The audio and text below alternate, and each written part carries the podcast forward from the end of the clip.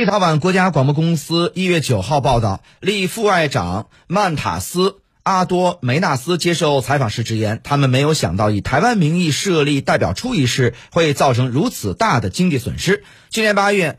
阿多梅纳斯曾叫嚣，会让其他国家看到，就算支持台湾，也能活得好好的。那么当时的风险评估呢，是基于双边经济关系的上限及双边的进出口额。阿多梅纳斯呢告诉记者，立陶宛政府呢最初评估后认为，在谈问题上搞事情并不会给自己带来重大经济损失，但事实证明他们错了。阿多梅纳斯呢声称，中方不仅做出双边回应，还对欧盟市场施压，这正是立政府没有预见到的。其实呢，这也并非是立陶宛政府首次承认判断失误了。在去年十二月二十八号的时候，立陶宛的总理西莫尼特就宣称，中方对立陶宛施加了不适当的压力，立陶宛呢不至于遭。受如此严重的经济打击，那对此呢？外交部发言人赵立坚回应称，中方有权做出正当合理的反应，立方做错了事情，不仅没有悔改之意呢，反而四处造谣生事，这种避重就轻、转移矛盾的公关手段是非常可悲的。那在今年八月份，呃，云许在去年八月份的时候，允许台湾当局以台湾名义设立办事处之后呢，立陶宛政府便开始频繁的炒作台湾问题，在反华一线上上蹿下跳。反之呢，本国企业是苦不堪言。十二月初的时候，立陶宛外交部证实，中国大陆海关呢似乎已经把立陶宛从系统中移除。那九号的时候，立外交部副部长透露说，大陆已经要求跨国公司在立陶宛和中国大陆市场当中二选一。那针对这种所谓二选一的做法，外交部发言人汪文斌强调，中方一贯按照世贸组织的规则行事。官方数据显示，立陶宛主要贸易对象是欧欧盟国家，那中国呢是它第二十二大的出口目的地。尽管双方的直接贸易规模不大，但是立陶宛有数百家的公司是依赖出口经济，为与中国贸易的跨国公司生产零部件、家具、服装等等产品。立陶宛工业家的联盟主席亚努利亚呃维丘斯也大吐苦水，称他们之前想的太简单了，因为立政府在涉台问题上的举措是坑苦了该国企业。那么在这个背景之下呢，立陶宛政府开始尝试自救，施压台湾打开市场便是选项之一。在一月五号的时候，台当局宣布将在立陶宛投资两亿美元，并成立一个特别工作组，以接收被大陆拒收的立陶宛商品。但是立陶宛企业呢对此并不乐观，表示。台湾地区在市场上规模上根本无法与中国大陆相比。立陶宛经济学家呃伊兹格罗丁也说，即便是台湾地区的市场最终能起作用，但是远水救不了近火，企业正在遭受巨大的损失。直到现在呢，立陶宛政府还在寄希望于欧盟和美国。立德副外长阿多梅纳斯说，他希望欧盟、世贸组织等国际组织可以帮助立陶宛来主持公道。但就在不久之前呢，欧盟高官坦诚。欧盟委员会只能在评估中方行动。且各成员国达成一致之后，才会提供援助，这至少需要半年以上的时间。那近一段时间，立陶宛政府内部就涉台政策爆发公开矛盾。立陶宛总统呢也是承认以台湾名义开设办事处是一个错误。之后呢，在该国政坛也是引起了轩然大波。立总理和外长呢也是相继出言反驳。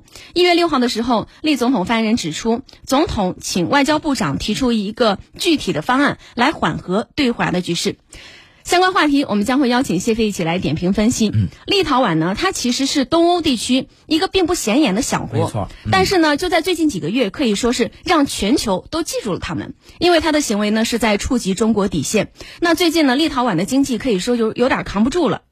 所以呢，想和中国来和解，愿意牺牲外长作为条件，这种态度的转变可以说是非常大的。那对此你有怎样的观察呢？我觉得立陶宛之前呀，敢于在中国的内政问题上发言，主要是因为他们觉得和中国的关系恶化不会对立陶宛的对外贸易和经济发展带来什么影响。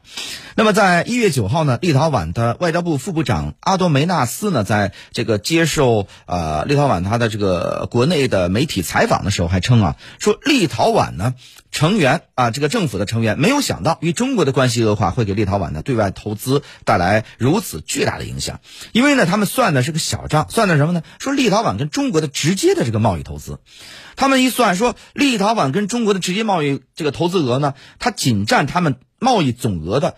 可能百分之二都不到啊。那那应该说是非常小嘛。那即使我这百分之二，说就会不会这个全部损失呢？如果不会全部损失，我哪怕砍半，就损失一半，我也就占百分之这个差不多百分之一都不到，连百分之一都不到。那如果说是这个，就算是全部损失完。呃，百分之一点多嘛，不到百分之二嘛，这个损失完我也能承受，这是他考虑的打的一个小算盘。但是我们看到，需要承认他现在这个需要承认自己做法是错误的，因为他们太小看中国的全球影响力了。注意，现在中国是全球的一个大国，身为这个全球的这个呃这个第二大经济体，而且是世界的。科技大国、贸易大国、产业大国，在这个时候呢，中国跟你之间产生的这个这个所谓的贸易关系，这是一方面。同时，中国是一个全球影响力的大国。你看，立陶宛与中国的直接贸易总额确实不多，但是却非常依赖于什么呢？欧洲市场，而欧洲的企业却更依赖于中国市场。所以呢，中国企业对欧洲企业乃至于对欧洲市场的影响力是非常大的，这是中国全球贸易影响力的组成部分之一。在中国的爱国企业纷纷断绝与立陶宛合作，甚至与立陶宛有瓜葛的欧洲公司也上了中国公司的黑名单，这个合作黑名单以后啊，不少的欧洲公司只能选择什么呢？这个啊，弃车保帅。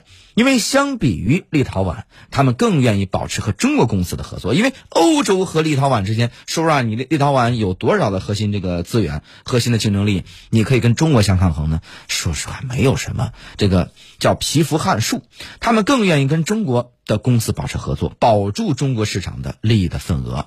这是国际贸易局势所决定的，不是立陶宛可以轻易改变的。所以呢，对于现任的立陶宛来，现在立陶宛来说呀，尽快呢和这个中国认错啊，并纠正他的这个一个错误，让中立两国的关系正常化，是立陶宛可以走出危机的唯一的方式。那么，但是呢，仅仅呢是认错，或者是牺牲掉一个外交部长，恐怕这个还远远不够。立陶宛应该在中国的内政问题上表达出足够积极的态度，否则两岸关系呢就没有正常化的可能。张倩。